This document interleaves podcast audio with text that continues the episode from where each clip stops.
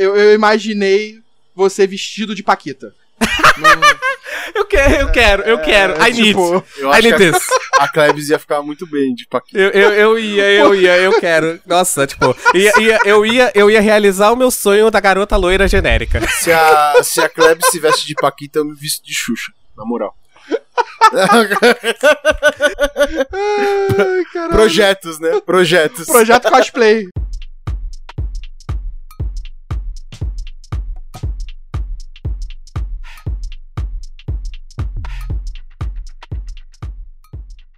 E começa mais um Que Eu Perdi, o podcast onde a gente fala sobre coisas que a gente acabou perdendo por diversos motivos.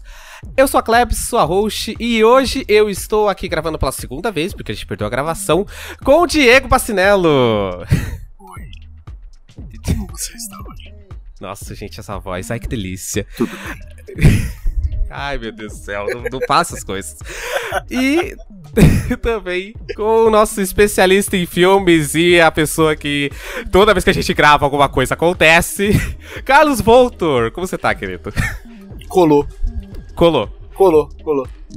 Voltou? Volts? Só pra ver se vocês estavam prestando atenção. Ah, no cu. Você sabe que eu vou ter que colocar essa porra. Você tá ligada, né? Aí vai ficar um silêncio constrangedor nos Não, sem ouvintes. corte, sem corte, sem corte. Exato, vai ser, vai ser. Eu vou ter que colocar o silêncio constrangedor pros ouvintes, tá? Vasto, vai se fuder.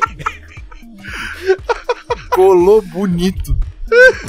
Mas já que vocês estavam prestando atenção, tudo bem? Estamos aí pra falar de coisa boa. É, nem tanto, Nem tanto, nem né? tanto.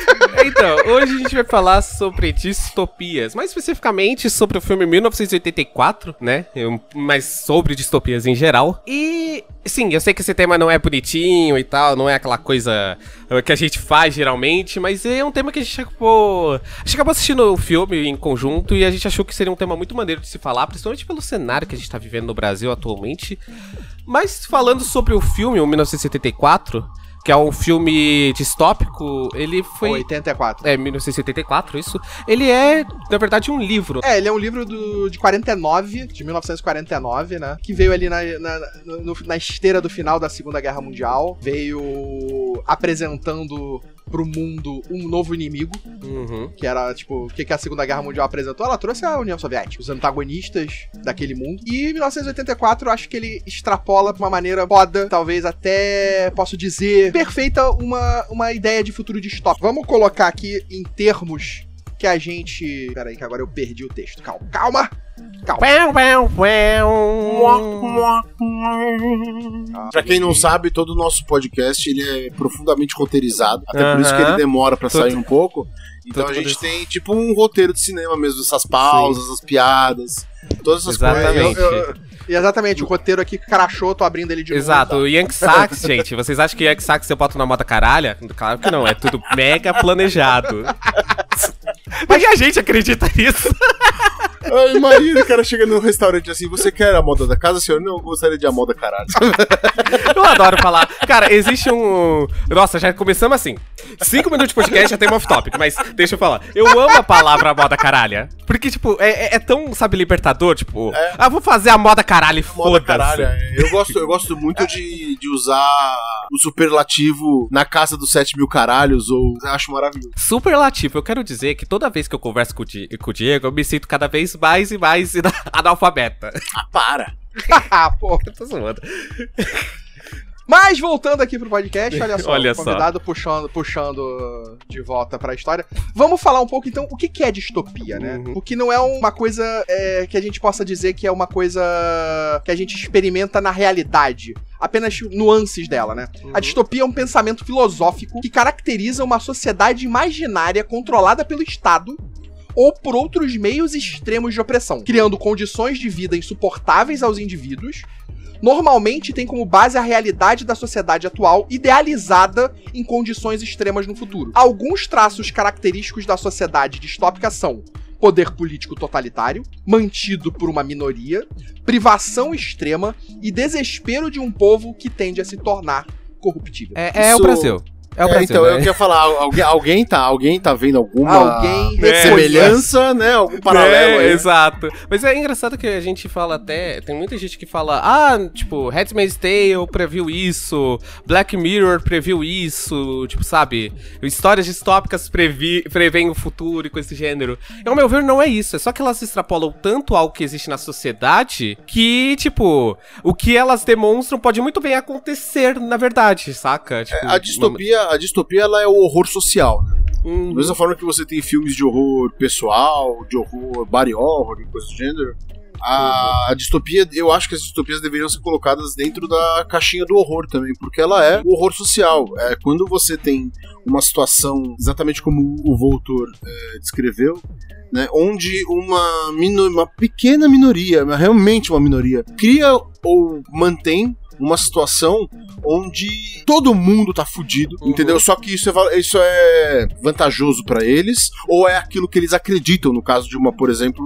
Handmaid's Tale, que tem uhum, todo um teor é, religioso ali colocado, né? Religião é uma coisa que, sim. que leva muito a distopias. Sim, e é exatamente isso que a gente acaba vendo em 1974, né? Pra quem não sabe, em 1974, eu vou fazer essa sinopse aqui. Geralmente eu peço pro Voltor fazer, mas dessa vez vai ser eu.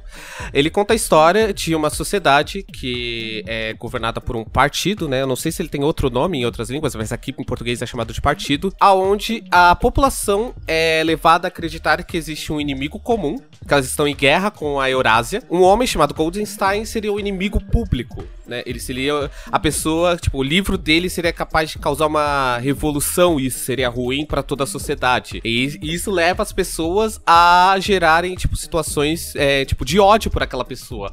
O que a gente vê também um pouco no Brasil aí, Lula aí, né? Quem, quem tipo, essa coisa de inimigo público e botar a culpa de todos os seus problemas em cima de uma única pessoa. demonização, demonização. Bem isso mesmo. A gente tem, é, é, na outra vez que nós gravamos, né, na primeira vez, é, o teor desse aqui, desse, dessa gravação, tá completamente diferente do teor da outra. É, o que é muito bom também, porque a gente é, elabora de forma diferente e, e usando aquela, aquilo que a gente colocou lá, né? E a gente também não fica com a depressão que a gente tava no último episódio. que puta que pariu. A gente, todo mundo terminou o cast, a gente tava deprimido pra caralho. Mas É, é- é a vida. Sim, exato. Dep- Na verdade, não é, não, não é a ideia que, que, def- que, que deixa a gente deprimido. Mas é o quão perto da realidade ela tá. É, ela tá. exatamente. Então, eu ia falar, eu li o livro em 1984, deve ter uns 15 anos. Eu li ele duas vezes, acho que talvez da última vez há 10, 12 anos atrás. Quando eu li lá, eu não tava me. Obviamente que eu vi paralelismos com a vida, obviamente que eu vi da onde vinha aquela ideia, né? da- das visões direi- bem direitistas do George Orwell sobre a União Soviética, né? O livro de Goldenstein. É, a gente pode muito bem dizer que seria tal, talvez, eu não sei, tá? No listo no lugar nenhum, mas talvez seja o Capital, né? Talvez seja, talvez seja o Manifesto Comunista. Quando eu li, eu não me relacionei com aquilo. Assistindo o filme na semana passada, quando nós assistimos juntos pra apresentar pra Klebs, e foi maravilhoso porque a gente demorou quatro horas pra ver um filme de duas horas, porque a gente parava o tempo inteiro pra conversar. E daí que veio a vontade de gravar essa, esse episódio. Eu me relacionei com o filme o tempo inteiro. Agora vem alguns spoilers, tá, gente? Vou dar spoiler Uhum. aqui de um filme de 26 anos atrás. O controle da mídia. A desinformação, as falsas esperanças entregues pras pessoas, a demonização do inimigo público, a inação do povo, né? Aquela sensação de eu não posso fazer nada, ou de a, a como está, está bom. É, exatamente, é a aceitação. Exatamente. né? É, verdade, a aceitação do povo da situação vigente. E isso traz um paralelo total aqui com o Brasil, né? Nós somos um Uhum. povo acomodado. Não só com o Brasil, né? Com os Estados Unidos Sim. também, até porque na- tem tem uma diferença. O Brasil é acomodado, os Estados Unidos, uma boa parte deles acredita nessa merda. Mas aí que eu vejo, nos Estados Unidos você ainda tem a revolta de uma parcela. Sim. E essa revolta se transforma em ação. Uhum. né? Você tem pessoas indo pra rua brigar por isso. E esses grupos entram em conflito. Você tem conflito interno real. Aqui a coisa é muito mais É apaziguada. verdade. É porque aqui a gente É. tem uma ideia de. Falando agora do conceito social do país, né? A gente tem uma ideia que o Brasil é um país que não há terremoto, não há vulcões, não há guerra, sabe? É um Cara, paraíso. Eu, eu, tra- eu trago isso um pouco, não por causa só disso, eu trago isso um pouco porque o Brasil, ele nunca teve a necessidade de conquistar nada. Não precisar se impor pra que ter algo. É, até como, a nossa como nação, né? independência. Como nação, né? É, como É, nação, nação. como nação. E como povo no- no- nessa percepção. Cara, como é que a gente teve a nossa independência? Nossa independência veio do filho do rei. O filho do rei falou: olha, O birrento. é esquece o birrento. Portugal, es- esquece Portugal, agora nós somos o Brasil independente. Mas sabe o que, que mudou?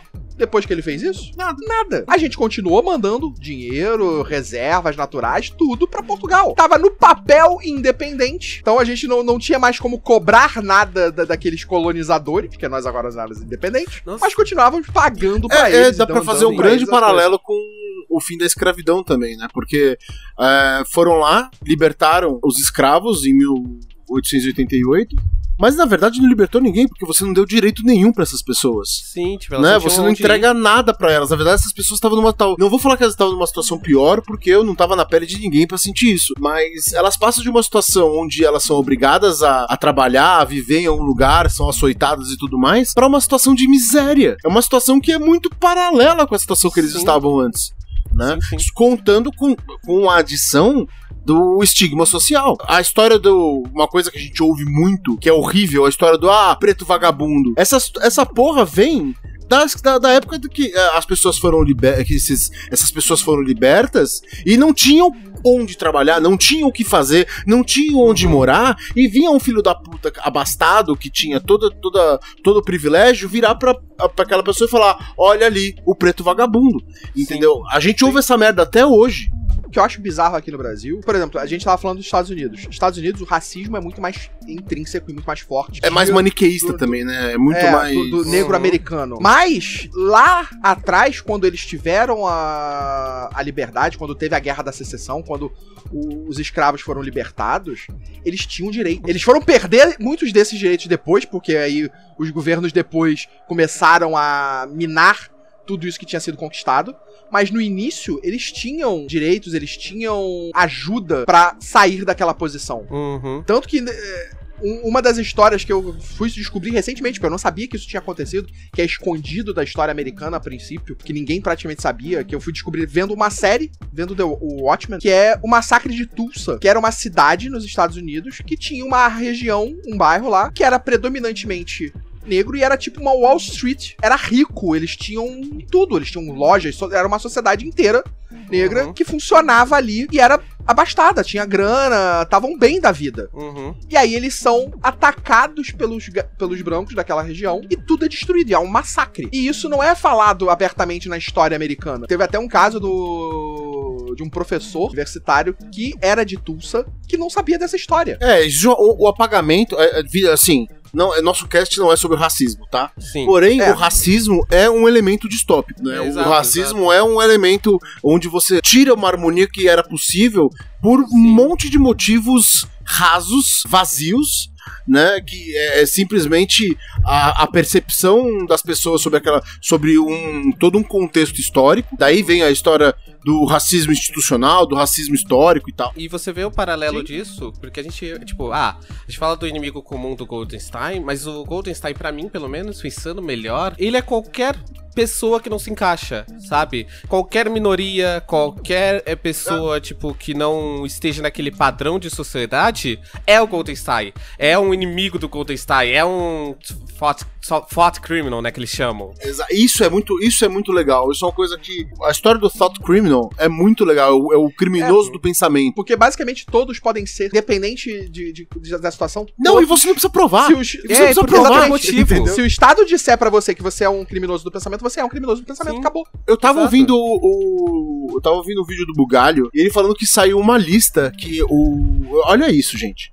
Uma lista que o governo mantém de jornalistas e influenciadores que são contra. Neutros ou a favor do governo. Aí ele falou de uma outra lista que eu não lembro que deputado, mas é um grandíssimo filho da puta que fez de pessoas é, antifa... Imagina, gente, uma lista de pessoas sim. antifascistas que, segundo o Bugalho, não vi a lista, mas segundo o Bugalho, são roqueiros tatuados, sei lá, que se veste de preto, sabe? Então- E que eles mandaram isso pros Estados Unidos pra talvez evitar que essas pessoas entrassem lá. Olha a loucura disso, gente. Tipo, é literalmente, tipo, qualquer pessoa pode ser um inimigo a qualquer momento. Tipo, qualquer ser humano pode ser um inimigo a qualquer segundo. Isso que é foda, É, saca? Com, com essa, esse gaslighting que tá rolando, essa coisa de incitar as pessoas por internet, qualquer coisa vira cancelamento, qualquer coisa vira linchamento, isso pode acontecer a qualquer momento com qualquer grupo que eles se incomodem. A gente tava ali de ladinho, de braço dado com Israel, né? Não sei o que lá, mas deu ruim lá no na diplomacia. Ah, agora o problema são os judeus. E aí começa a atacar. Saca? Tipo, isso pode virar contra qualquer grupo. Gays, qualquer pessoa LGBTQIA, é, qualquer pessoa é, de qualquer é, ancestralidade, tudo que é o Uhum. diferente do que esse filho da puta desse presidente representa, que é o macho Exato. branco, cis, é, classe média, que é extremamente burro. Hoje eu tô gostando que a gente tá num clima mais revoltos, né? É, a gente tava, passou de dep- a gente passou de depressão e fomos pra Depressivo fúria. Mas pra- é verdade, pra- pra cara, fúria. tipo assim, qualquer pessoa pode ser um inimigo a qualquer momento e aí foda-se você, né? Tipo, basicamente. Tipo, Mas bas- isso é que, é que basicamente você pegar todas essas eh, sociedades fascistas, sociedades Uhum. distópicas que, de ficção, elas constroem a ideia de um inimigo, um grupo social, uma característica pessoal. É, é, é, tem um experimento que fala, né? Tipo, você coloca. Foram colocados dois grupos de, de pessoas. Ah, quem tem olho claro fica na direita, quem tem olho escuro fica na esquerda. E aí, quem tem olho escuro manda em quem tem olho claro. Nisso aí você já criou uma percepção de quem tem olho claro é inferior. E Cê- vai ser dominado sobre quem tem olho escuro. Sim. E, e isso se faz em qualquer aspecto da sociedade. Eu tô lendo um livro do Silvio Almeida, que me foi indicado pelo Luciano Jorge, que é um cara extremamente ativista em todos os papos raciais, né, em todo o entendimento aí de racismo estrutural, institucional. E ele coloca aqui, bem no comecinho, tô no comecinho do livro, e ele coloca uma coisa sobre falando sobre a raça na história, né? E como que isso foi construído. O conceito de raça vem do iluminismo pós-renascimento, né? Quando o homem voltou, começou a voltar, se voltar para o homem, né? E sair daquela ideia de que o homem é condicionado a Deus e começou a olhar para o homem como homem, né? Aquela todas as ciências, todas as revoluções foram baseadas nessa ideia de destacamento da igreja e você poder ver a sociedade como um todo. E aí entra o mercantilismo, né?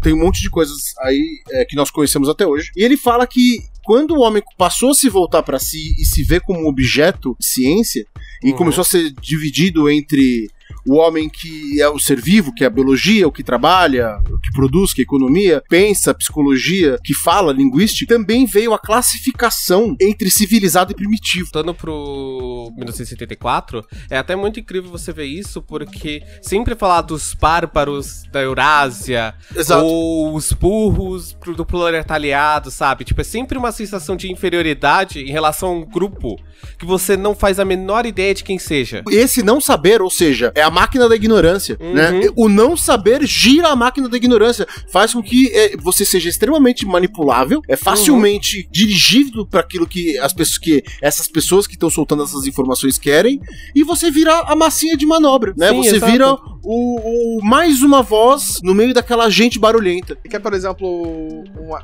outras ideias que exploram esse lado, que não são tão percebidas como distopias. Você pega, por exemplo, Máquina do Tempo do H.G. Wells, que ele vai pra aquele futuro onde você tem as duas sociedades, os Morlocks e o... E os Eloá. eu vou falar. 800, Zeloá. 800 mil anos no futuro. E, e é uma coisa também da mesma, mesma ideia de distopia desse sentido. Uhum. Que você tem um grupo sendo menosprezado, sendo dado como bárbaros, como criaturas sem pensamento, sem alma, não tem direitos, enquanto você tem a outro lado, que são as pessoas que nós é que somos o grupo que deve ser respeitado. É, vive no mundo idílico. Na, na verdade, ali ele tem, ele tem bem uma cara primitivista também, pelo menos na minha visão. É, mas eu acho que é pra exatamente. Eu traço isso como um paralelo pra você destruir essa, a sociedade nesse sentido. Sim, sim, é uma, é- é uma sim. desconstrução, né? Ele é uma distopia dentro do, do contexto deles ali, mas é uma Uhum. coisa bem primitivista, porque os Eloá, eles meio que. Eles, eles são. Eu não lembro, eu li o livro há muito tempo atrás, mas eles têm uma linguagem muito primitiva, o cara não consegue se Sim. comunicar com eles, eles praticamente não falam, passa o dia deitado na grama, sabe? É uma coisa bem. É pictórica também, bem. É, naif. É um né? pouco se você parar pra pensar, como se fossem os bárbaros em Roma, né? Tipo, são os bárbaros. São um povo sem cultura, sem educação, tipo. É que no É, no- todo, to- todas as sociedades que não abraçaram Roma eram consideradas bárbaras. Sim, é tipo, a É, ideia então você tinha toda. os bárbaros germânicos, os bárbaros. Independente do grau de do grau de cultura ou ou inte- é, sim. que, é, inteligência nem se fala, porque a gente tem a mesma inteligência dos nossos ancestrais é, Cromaion. Isso tem 100 mil anos. É o mesmo cérebro. A gente Exatamente. só tem capacidade, a gente só tem é, contato com mais informação. Exatamente. O lance não é a capacidade cognitiva, o lance não é a capacidade interpre- é, de- interpretativa, assim, mas de processamento de informação. É acesso. É muito ridículo você pensar nisso, porque, tipo, justamente lá no. Voltando pro 1974, é muito interessante você ver isso, porque tem toda essa coisa, né? O protagonista, ele é um classe média, né? Ele tem um emprego melhor, abre aspas, do que a maioria das pessoas. Tipo assim, ele tá tão fudido quanto todo mundo, mas ele trata o proletariado como uma. Tipo. Como estúpidos, como, tipo, alguém que. Ele ri, saca? É alguém que eles nem falam, na verdade. Mas aí tem uma, mas também tem uma coisa que é as hipocrisias da, da- das distopias, né? As hipocrisias dos autoritarismos.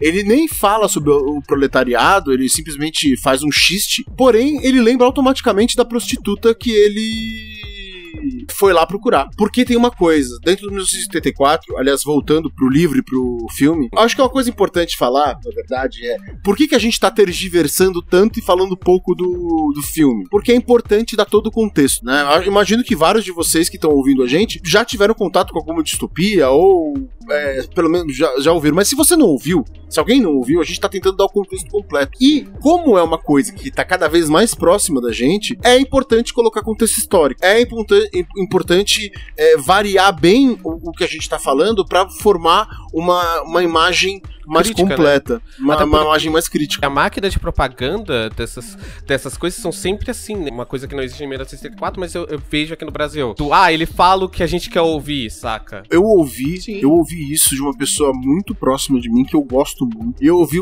a coisa uma- se- sendo dita dessa forma. Eu gosto do Bolsonaro porque eu gosto do jeito dele. E eu perguntei, mas você não se arrepende de ter votado nele? Nem um pouco. Ele faz uma live toda quinta-feira e eu consigo entender o que ele tá dizendo. Isso também vai um pouco na vereda de a esquerda tem que ser tem que ser um pouco Uhum. menos egocêntrica, também aproximar o discurso. A, a esquerda fala de trabalhador, mas não fala como trabalhador. É, tem um rolê muito engraçado nisso, que é a gente, a gente aqui que tá do nosso lado de esquerda e tal, não sei o quê, tem um sério problema, que é a gente trata a direita como burros, bárbaros, é igualzinho, sabe? Só muda os lados. Sim, sim. Porque, tipo, E eu acho que esse é o maior problema Uhum. que a gente vive hoje. A gente hoje tá chegando perto de uma sociedade dessa forma porque a gente vive de extremos. uhum, Se você não está do meu lado, você está contra mim. A partir do momento que você não abre mais uma conversa, não tem mais um meio termo, não tem mais o diálogo, não tem mais. É, é preto ou branco. uhum. Não tem mais o, o grau de cinza ali entre as duas coisas, você simplesmente acaba com qualquer chance de que as coisas venham a mudar. Não estamos falando do tipo, ah, dialogue com o Bolsominion, saca? Mas é mais do tipo, tenta aproximar o discurso daquelas pessoas que você sabe que não são horríveis, saca? Tenta aproximar o discurso, sei lá, quanta gente aí, jovem de esquerda, militante e tal, que explica o que que é a coisa toda pros seus pais, por exemplo, sabe? É, o grande problema é, quanto mais ódio você propaga, Uhum. mais ódio você recebe. Independente de pra quem você transforma esse ódio. Sim. Então, tipo, você tem as pessoas que são extremistas que não vão mudar a cabeça. É, é a maior complexidade que a gente tem hoje. Então, as pessoas que acreditam no Bolsonaro piamente, independente do que ele faça, É, isso é, essas pessoas. é uma galera, são uns 25, 30%. Isso é muita Sim. gente. E é uma galera que é muito difícil de você mudar a ideia deles. Uhum. Mas por que, que essas pessoas também não vão mudar a ideia? Porque as pessoas que tentam apresentar pra elas o outro lado, falam pra elas, você é um completo idiota, e eu vou dizer pra você, ó, se você tá fazendo isso, você está completamente errado Uhum. e não tem salvação. É uma parada que eu acho muito complexa. Você transformar um grupo, independente do lado, como o inimigo mortal, vai fazer com que aquela pessoa se veja e veja você como o inimigo mortal dela. É, você, você faz justamente a, polar- a polarização que, como é que tem que a gente vê tanto em rede social, ela vai sendo transportada gradativamente pra tua vida. Eu, por exemplo, não também não tô falando de mim, né? Não tô longe disso, cara. Eu não consigo, tipo, sei lá, eu vou jantar com um cara que eu sei que é bolsominion, eu não vou, velho. É, a gente fala tanto da corrupção, a gente fala tanto do governo ser corrupto, do governo é, ferrar com o povo.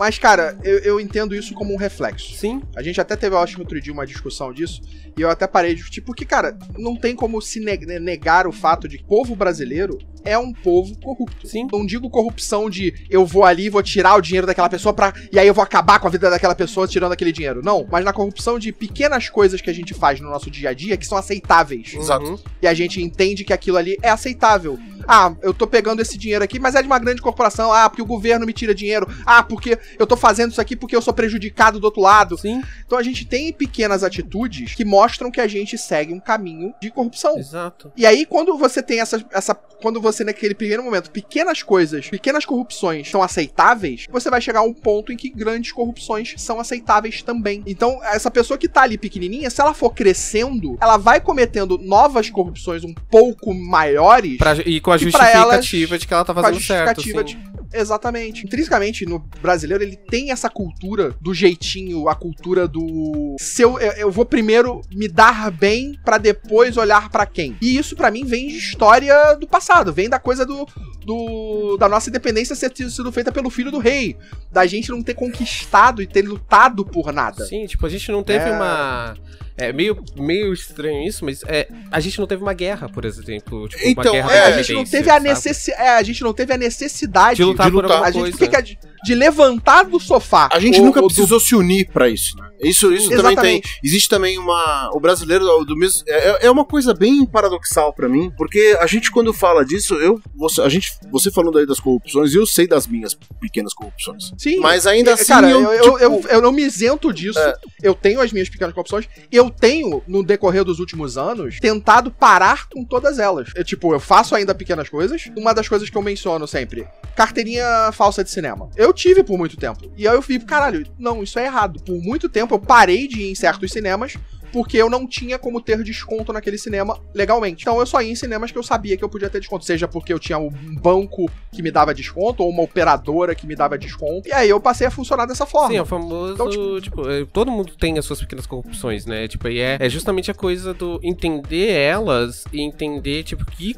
que pequenas corrupções, que isso é um, um problema do, do, do, sistema que você tá envolvido. E isso não é, não pode ser uma justificativa. Exato, exatamente é. isso. É, exa é, isso é errado errado. Agora, Isso... vamos amarrar com 1984, que eu acho importante a gente trazer de volta. Mais uma Sim. vez, a gente tá fazendo tudo isso, a gente tá falando dessas pequenas corrupções, essas coisas, porque tudo isso é parte do filme, Sim. né? E é parte da nossa vida. Como eu disse, a gente tá muito próximo dessa, dessa impressão distópica, dessa percepção de que nós estamos numa distopia. Nós não uhum. estamos ainda, mas nós estamos caminhando. E esse nós estamos ainda também é um dos fatores. Quem tá na merda geralmente não percebe que tá na merda, porque você tem alguém que tá mais na merda que você ali para te dar esse exemplo. E isso acontece muito no 1984 na vida também.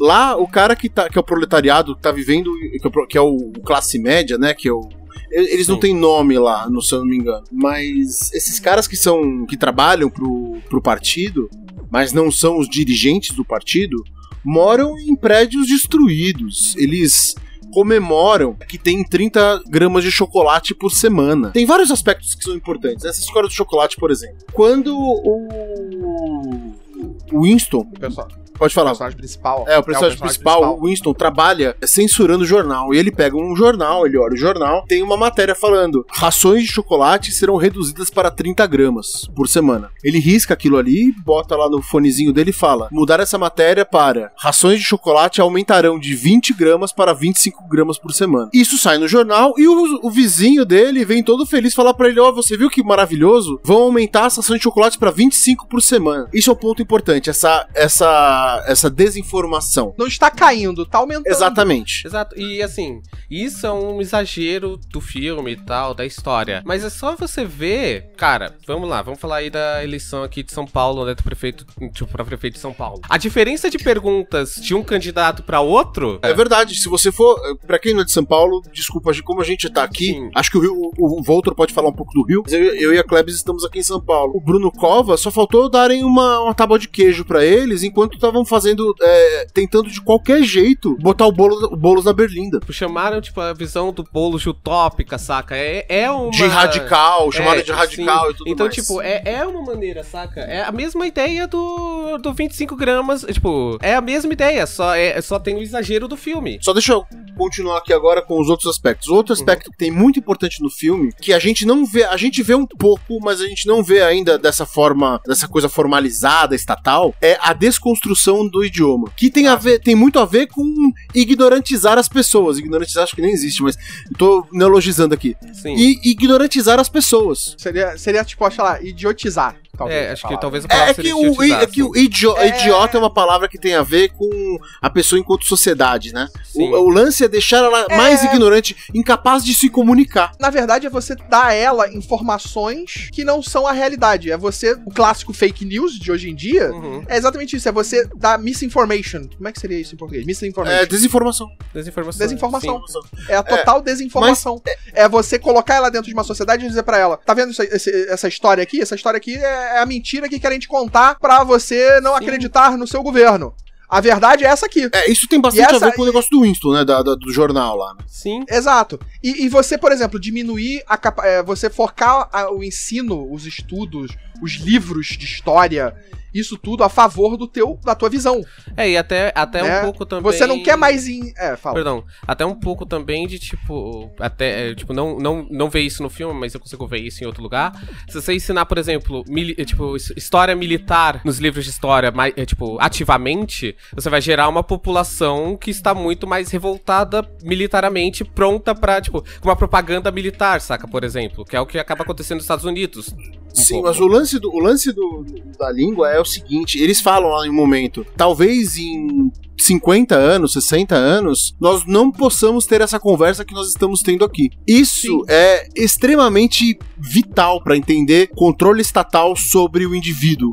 Né, ou sobre pequenos grupos, ou sobre minorias. Se você é incapaz de se comunicar, você é incapaz de se organizar. Se você é incapaz de se organizar, você permanece sozinho. Sozinho, a gente pode estar na merda que for, a gente, a gente aguenta. Isso também tem outro, outra referência no filme, que eles estão tentando destruir o núcleo familiar. Isso é bem é, vigente, até porque eles demonizam o sexo, né? Existem. Eles cada vez É. querem. É, tirar mais a possibilidade das pessoas Tem procriarem. uma válvula de escape, Sim. tem É. uma- um momento de felicidade. É mais. A felicidade é um. É mais nesse sentido mesmo da coisa política da, da época. Eu acho que é mais pra procriação, para evi... se a pessoa não procria, ela não cria laços. Se ela não cria laços, ela não cria família. E ela que sem família, ela tá na merda, reduziram é, a- o chocolate delas, dela pra 10, 10 gramas, ela fala tudo bem, não tem problema. Agora, se ela tem um filho pra se preocupar, um avô, uma avó, ela vê o, a companheira, o companheiro dela ali passando fome, ela vai lutar. E eles querem tirar o teu ímpeto de luta. Quer Isso é uma coisa que não acontece ainda, Sim. né? Até porque a, a nossa distopia brasileira aqui é baseada em uma religião que joga pra um outro lado completamente diferente do que a Mas gente é tá um falando. pouco parecido, mas é um pouco parecido porque, tipo, assim, a religião, pelo menos eu, eu tenho um pouco de história com isso, mais voltada pra coisa do você sofrer é divino. Sim, tem isso também, é Então, tipo, você não luta porque sofrer é divino, sabe? Tipo, você. de- Deus quer assim, portanto, você, tipo, não tem por que você lutar, saca? Você tá indo contra as regras de Deus. Que é um paralelo assim com a nossa sociedade. Hum.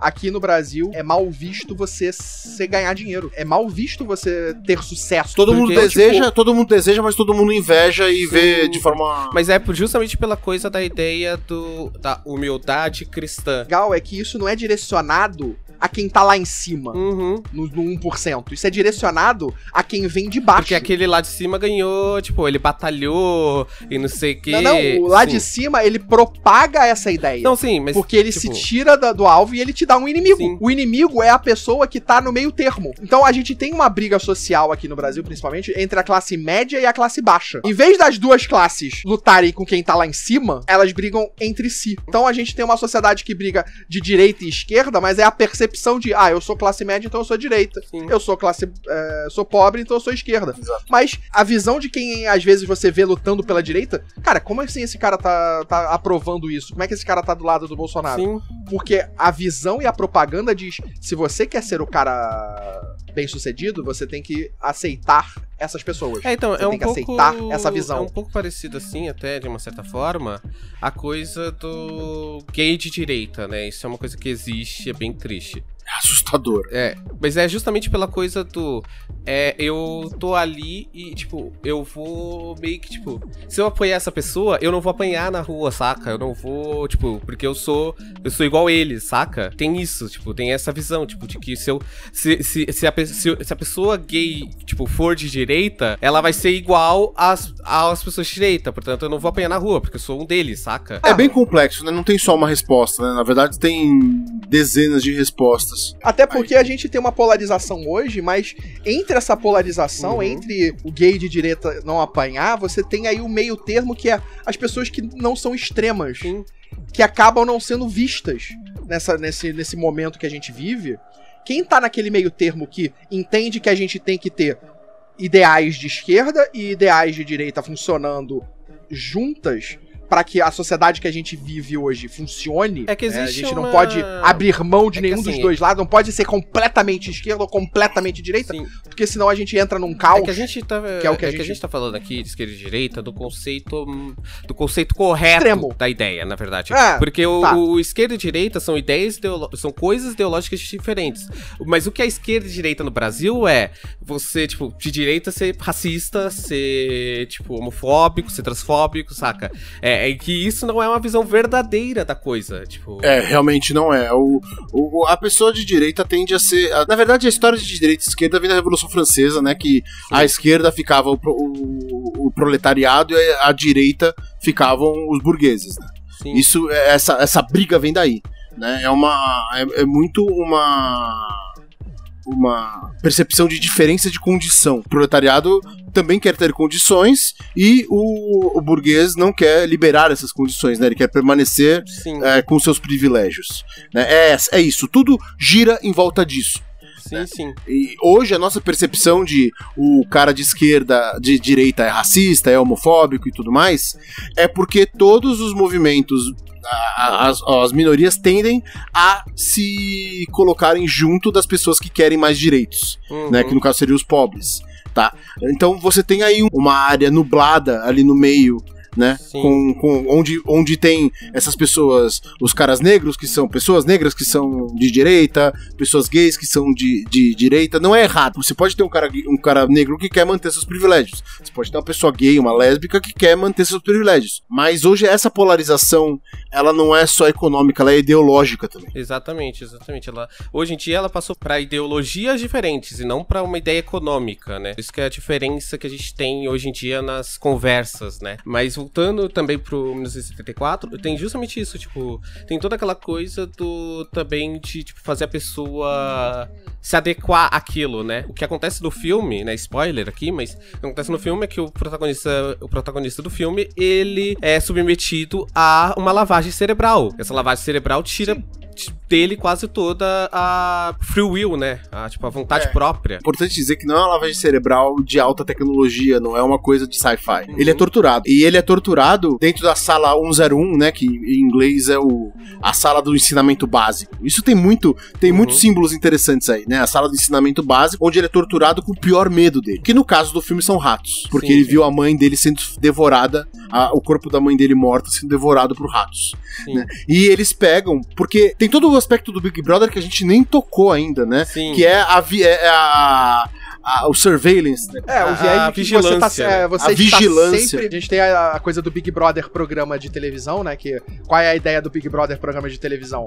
É que todo mundo está numa casa e constantemente sendo vigiados. Nada do que eles estão fazendo ali está fora da visão do público. Sim. O 1984 é quem apresenta esse nome, é quem apresenta essa ideia, o grande irmão que observa tudo. Sim. Então, você tem todo durante o filme o grande irmão observando tudo, vendo o que você tá fazendo. Nada do que você faz é escondido, nada do que você faz não é percebido. É, e- É, você tem a coisa da, da informação, da propaganda, que também pra mim é a, é a principal força de qualquer sociedade que quer ter esse tipo de, de contato, né? Por que, que a gente hoje vive no mundo que a gente tá? Por causa da propaganda, da, da notícia, da manipulação da notícia.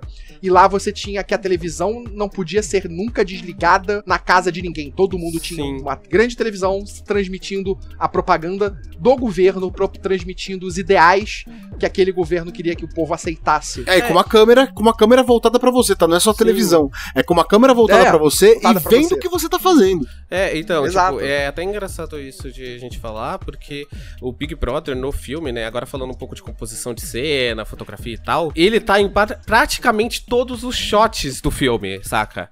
Ele tá presente, a imagem dele tá presente em quase, basicamente todo o cenário tem, um, tem essa imagem.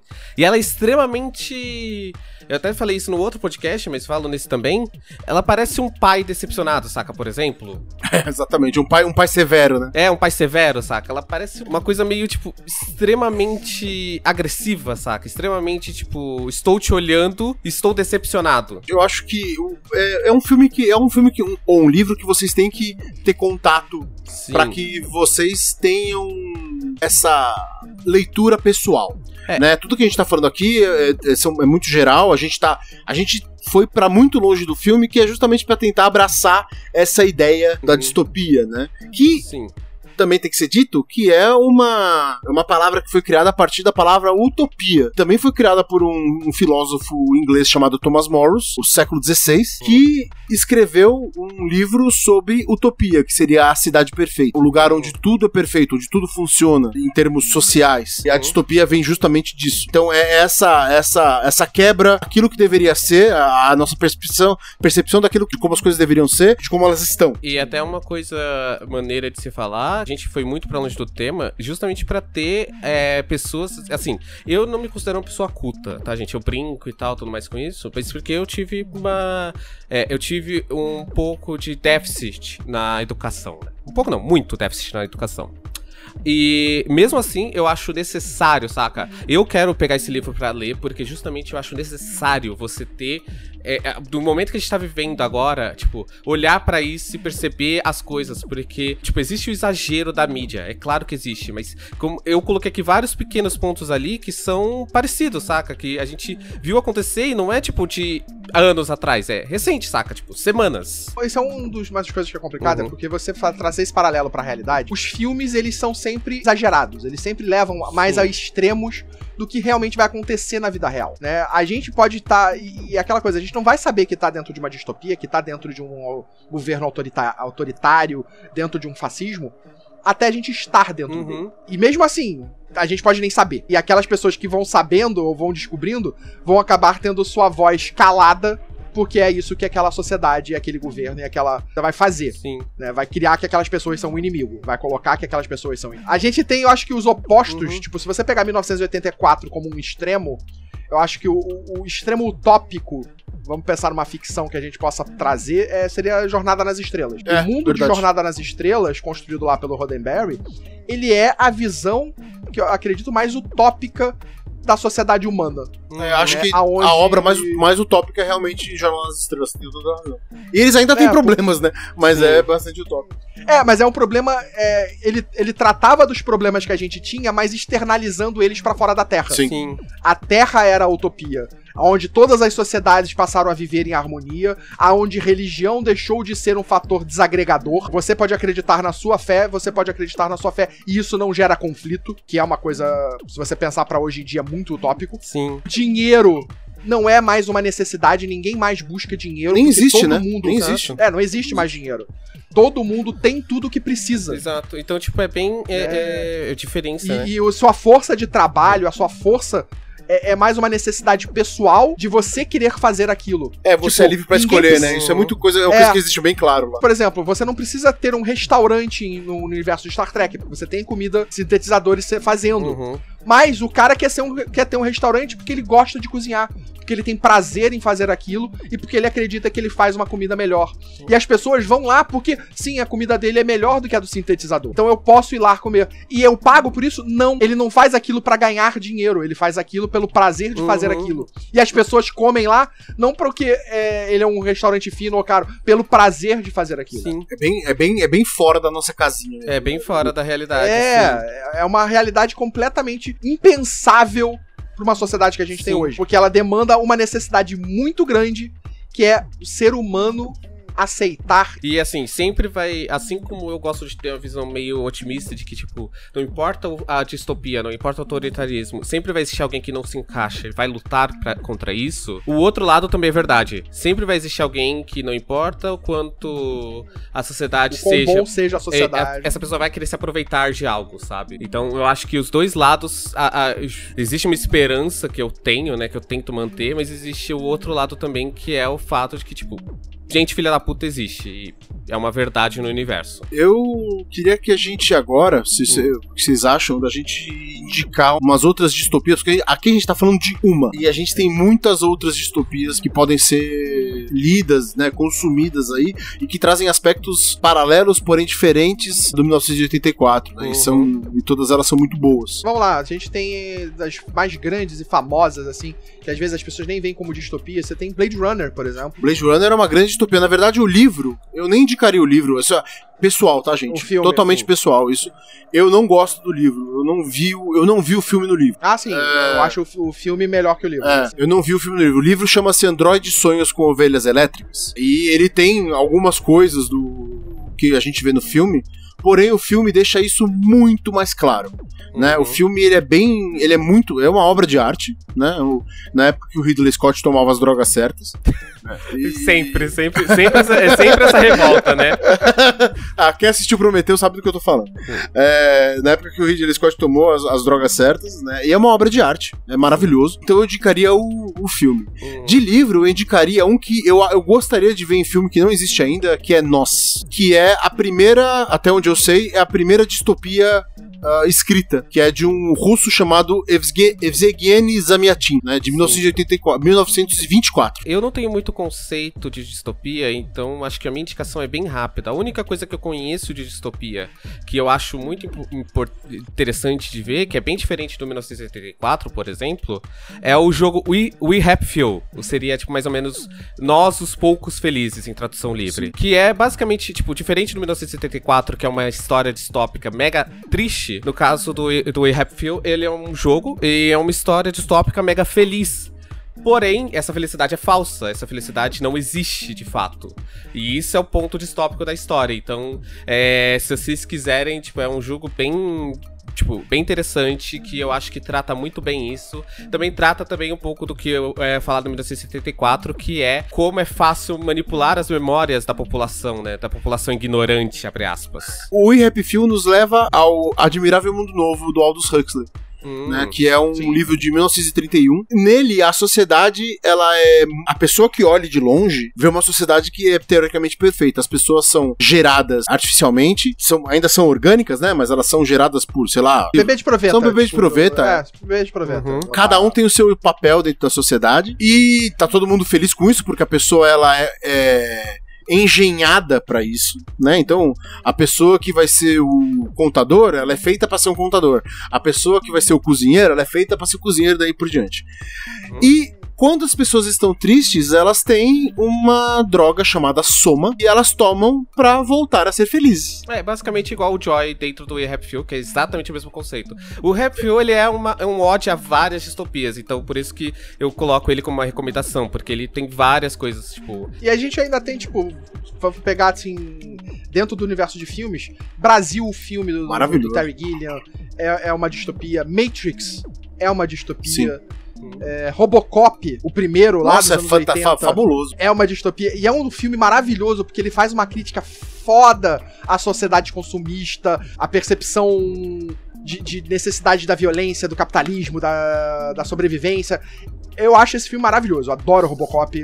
Você sabe, você sabe o que vai acontecer agora, né, Voltor? A gente vai assistir o Robocop? Não, não, não é nem isso. Vai ter gente aqui. Ah, tá. Vai ter gente nos comentários do cast falando, ui, colocando política do meu Robocop, do, do meu filminho de ação, ou Matrix, É. saca? Porra, mas o que. Porra, Robocop é Outro- totalmente isso, Então, cara. mas, tanto, cara, Final Fantasy VII também é totalmente isso. Ah, é verdade. Eu vou fazer essa outra recomendação. Final Fantasy VII, apesar dos elementos fantásticos, ele mostra uma distopia que é sobre o, os maus do capitalismo, tipo, pro planeta, saca? Então, acho que é interessante também a gente dar, um, tipo, dar uma olhada nisso. Tem um filme que eu amo, que é um dos melhores filmes pra mim da, da, da vida. E, e que se você for analisar, eu, não, eu nem acreditei que a Pixar fez esse filme, que é o Wally. O Wally é uma é uma distopia distopia. Nossa, Verdade. olha, uma distopia foda. foda. foda. Né? Você tem Akira, tipo, vamos pros animes. Akira é foda pra caralho também, é uma distopia.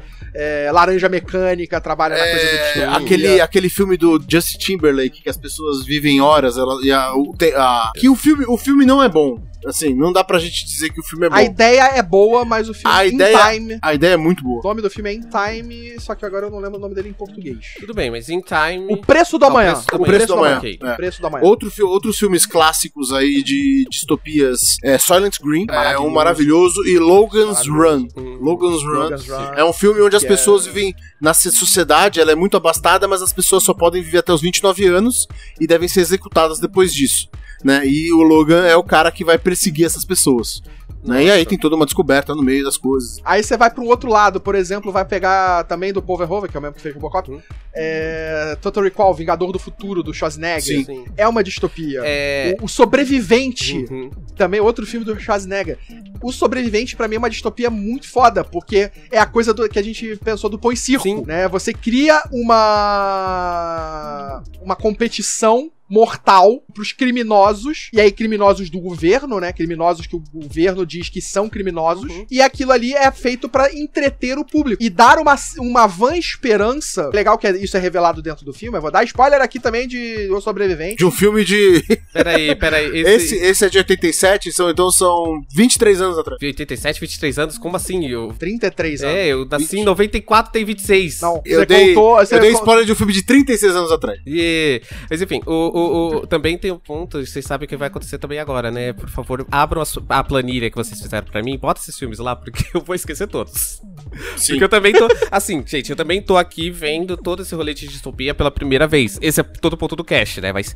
É, é, então tá sendo bem interessante ver isso, como tem divisões diferentes, saca? Tipo, de sociedades imperfeitas, né? E eu acho que distopia não é só no nível sociedade, mas no nível pessoal, né, também. A história distópica, ela não funciona, ela não é só sobre uma sociedade em si, mas ela é pelas pessoas, sabe? Ela é um pouco sobre também as pessoas que estão em volta. É que a sociedade define o indivíduo, né? Uhum. E aí acaba que vira uma, uma troca, né? Você, tipo, você tem que. O molde do indivíduo também vai fomentar o que a sociedade vai ser Uhum, naquele, exato. no futuro. Exatamente. Um não existe sem o outro. É, é o que eu falei antes da corrupção.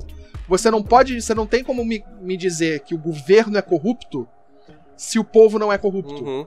Você, tipo, o grau de corrupção que a gente tem no governo, ele é, ele é um paralelo do grau de corrupção que É, ele é uma versão aceita. exagerada do que a gente vê no nosso dia a dia de corrupção, né? Tu abre aspas aqui, voltando à crítica brasileira, né? O jeitinho brasileiro. Você tem, por exemplo, os Estados Unidos não tá livre de corrupção, eles têm corrupção, mas ela é uma corrupção muito mais controlada, porque isso é um espelho na sociedade. Então, a corrupção que acontece, ela é muito mais é, criminalizada. E existem sociedades que não aceitam quase nenhuma corrupção. Então, nem o povo, nem o governo são corruptos. Você vai pra uma Noruega, você vai pra uma Finlândia, pra uma Islândia, você tem que ali, você tem um alto custo é, governamental, mas são capitalismos Uhum. que funcionam com o governo inserido naquilo que a sociedade precisa pra sobreviver. É, isso tá Então, muito a tipo- ver com o acesso a, a- a coisas básicas, né? Tipo água, comida, trabalho. É, é, exatamente. Trabalho, água, Você saúde, vê muito dessas, muito eletricidade. dessas sociedades que não são tão corruptas assim e tal. Tem muita coisa de tipo, é, por exemplo, você não tem dinheiro pra comprar um computador, você, o governo te dá um, saca? Por exemplo, coisa Dificilmente você não vai ter dinheiro pra comprar computador nessas sociedades, né? É, mas Aí- tipo, sei É. lá, saca? Se, se existe o caso. Não, mas por exemplo, você estu... a maioria das sociedades, você ser um estudante, você não, não gera dívidas por ser um, um estudante. O governo te paga pra estudar. Uhum. Por quê? Porque o governo quer que você seja uma melhor pessoa, tenha uma educação melhor e devolva esse teu conhecimento pro próprio país. para aquela É uma coisa país. que você vê diferente, por exemplo. É uma É troca. até engraçado isso. É até uma coisa diferente que você vê entre o Brasil e outros países, né? Países europeus, muita gente que se forma em países europeus, tipo, e são nascentes de lá, costumam trabalhar e, tipo, no, no mesmo país. E tem até uma coisa que, tipo, você vê que é a pessoa, tipo, ela, ela nasce às vezes na mesma cidade, tipo, ela cresce na mesma cidade, ela não sai daquela cidade. Tipo, ela, ela cresce no mesmo núcleo. E aqui no Brasil, você tem muito caso de pessoas que, tipo, nascem aqui, fazem uma faculdade, vão pro exterior. Sabe? É muito comum isso. Porque, mas é, isso entra na- no nosso sistema de não querer que o povo seja aprenda. Exato. A educação, ela é desvalorizada aqui. Uhum. Né? Tanto que, o que, que é o foco do- dos governos que querem impor essa realidade? Sim. É demonizar o ensino, demonizar o professor, demonizar a faculdade. Exatamente. Você tirar o conhecimento é um fator muito importante para o início de distopia. Uhum. Você limitar o acesso ao conhecimento, o acesso à história. Porque eu falei antes dos Estados Unidos, de Tulsa, você tirar aquilo dos livros de história, você gera uma situação que é tipo a percepção daquele mundo vira outra. Você tirar um ato que foi tão bárbaro, você faz com que aquelas pessoas não se revoltem tanto por causa daquilo, porque elas não sabem que aquilo Exatamente existiu. isso, tipo, então acho que o ponto que a gente pode chegar aqui é justamente preste atenção à sua volta, preste esse episódio foi pra apresentar tanto o filme quanto a ideia de distopia, mas também preste atenção na sua volta, preste atenção nos seus, ah, eu vou fazer isso aqui, mas não é nada, todo mundo tá fazendo, tipo, pre- preste atenção, sabe? Tipo, não seja uma máquina do sistema, não seja uma cópia do sistema que você tá inserido.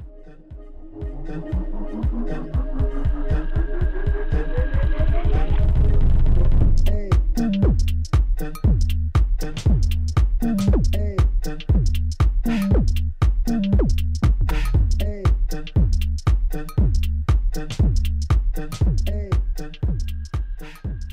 Então vamos para os nossos encerramentos. Muito obrigado por terem assistido, por terem ouvido esse, esse episódio, apesar dele ter sido bem diferente do costumeiro.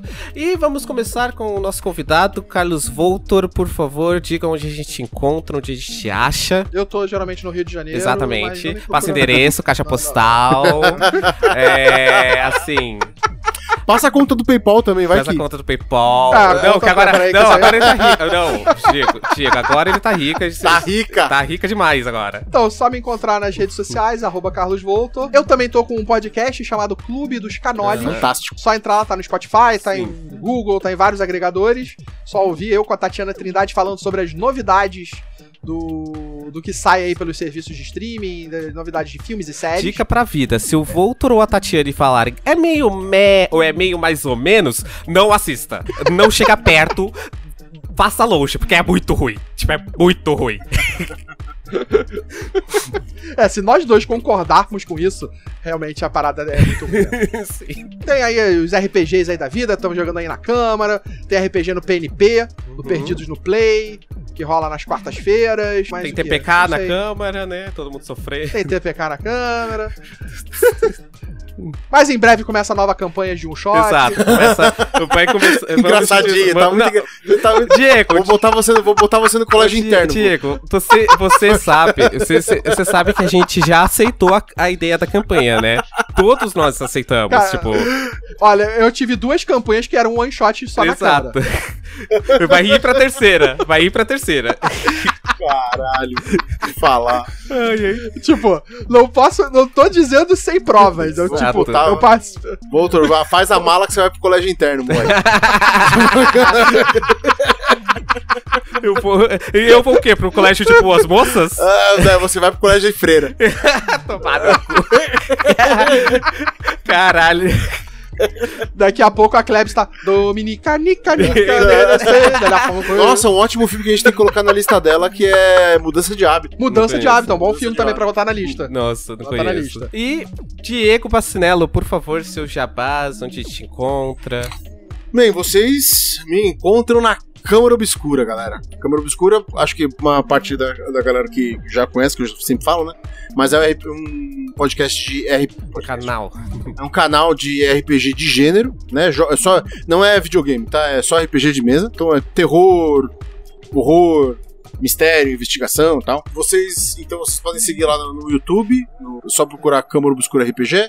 Na Twitch é twitch.tv barra Câmara Obscura RPG. No Twitter é Câmara, arroba Câmara RPG. Nós também estamos agora criando um servidor de OSR, OSR para quem não conhece, é uma forma de jogar RPG que chama-se Old School Revival, ah, onde a gente joga como teoricamente como se jogava os jogos antigos, que é uma coisa bem mais solta. O mestre, você não segue é, tantas regras do livro, mas o mestre gera regras durante o jogo. Aqueles jogos do passado, tipo de 2005. É, exatamente, é. Existe um, existe um problema com, existe um problema com a, com a denominação old school, mas é, é, enfim, é a que tem, é o que a gente tem pra hoje, né? Sim.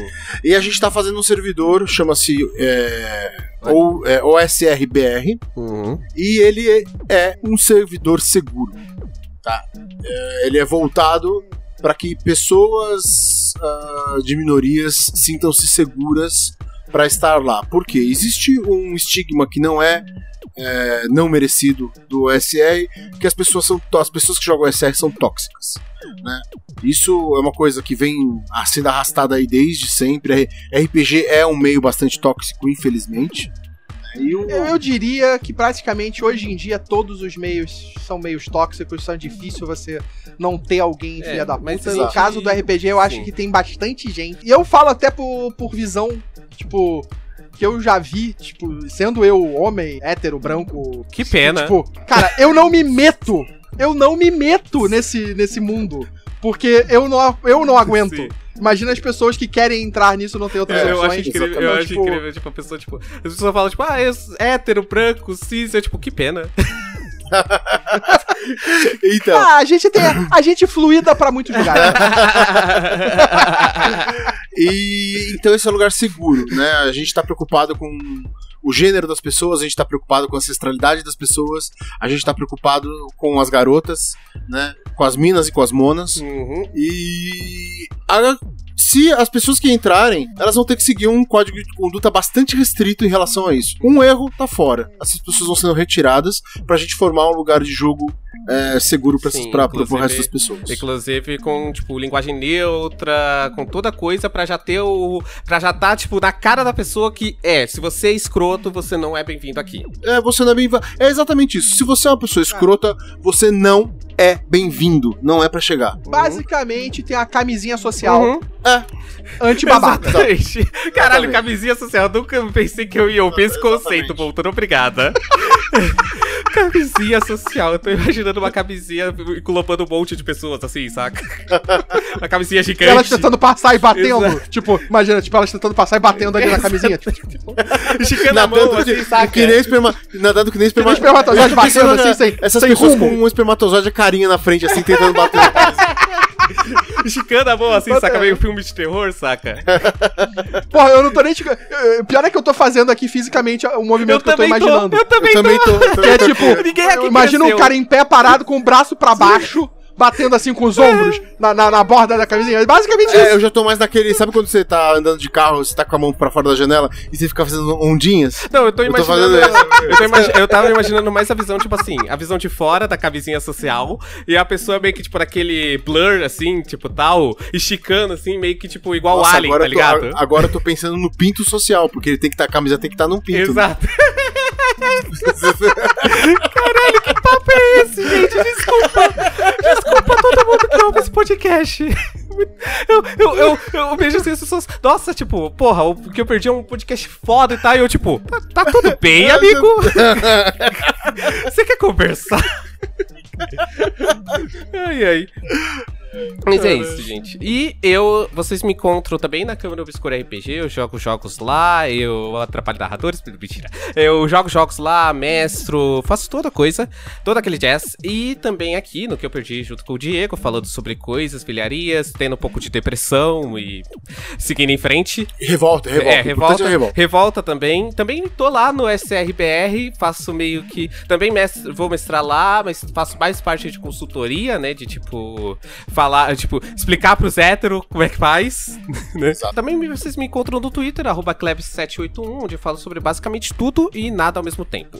E é isso, gente. Muito obrigado pra quem ouviu até aqui. E eu vejo vocês no próximo cast. Até mais. Mas valeu, valeu, tchau, Tchau, gente. Beijos. tchau. Tchau.